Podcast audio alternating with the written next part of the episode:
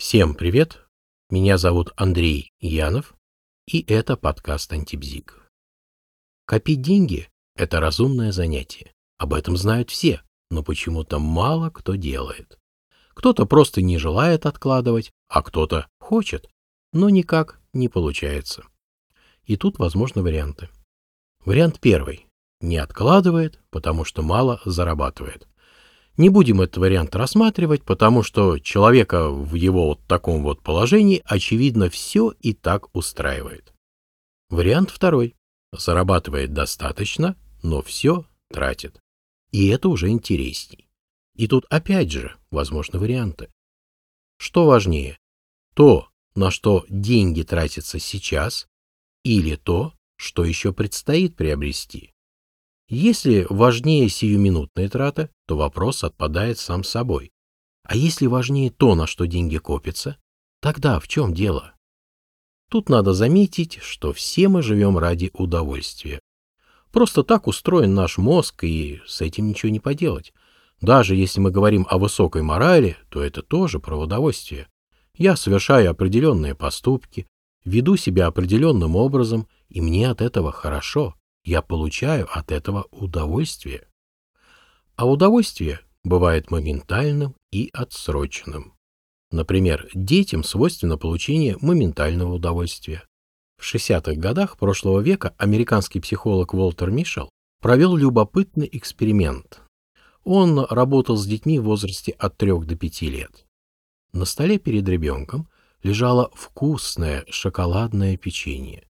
Экспериментатор говорил ребенку, что печенье можно съесть прямо сейчас, но если потерпеть 15 минут, то можно будет получить не одно, а сразу два печенья.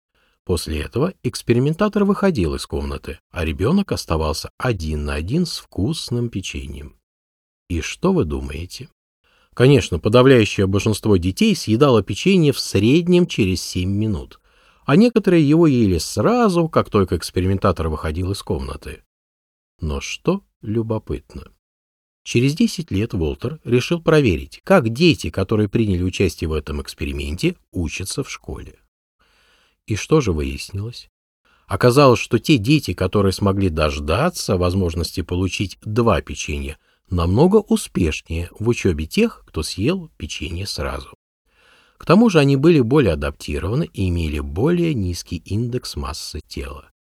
И что самое интересное, что спустя 40 лет те же дети, которые не смогли удержаться от соблазна съесть печенье сразу, уже будучи взрослыми в возрасте 43-45 лет, значительно меньше сохраняли самоконтроль и были больше подвержены стрессу со всеми вытекающими из этого последствиями. Конечно же, этот эксперимент многократно критиковали. Например, было установлено, что дети из более обеспеченных семей смогли его пройти лучше тех, кто был, ну, скажем так, из менее обеспеченных. Но тем не менее, задуматься тут есть над чем. А можно ли развить самоконтроль? Конечно. Получать отсроченное удовольствие – это умение. Стало быть, этому можно научиться.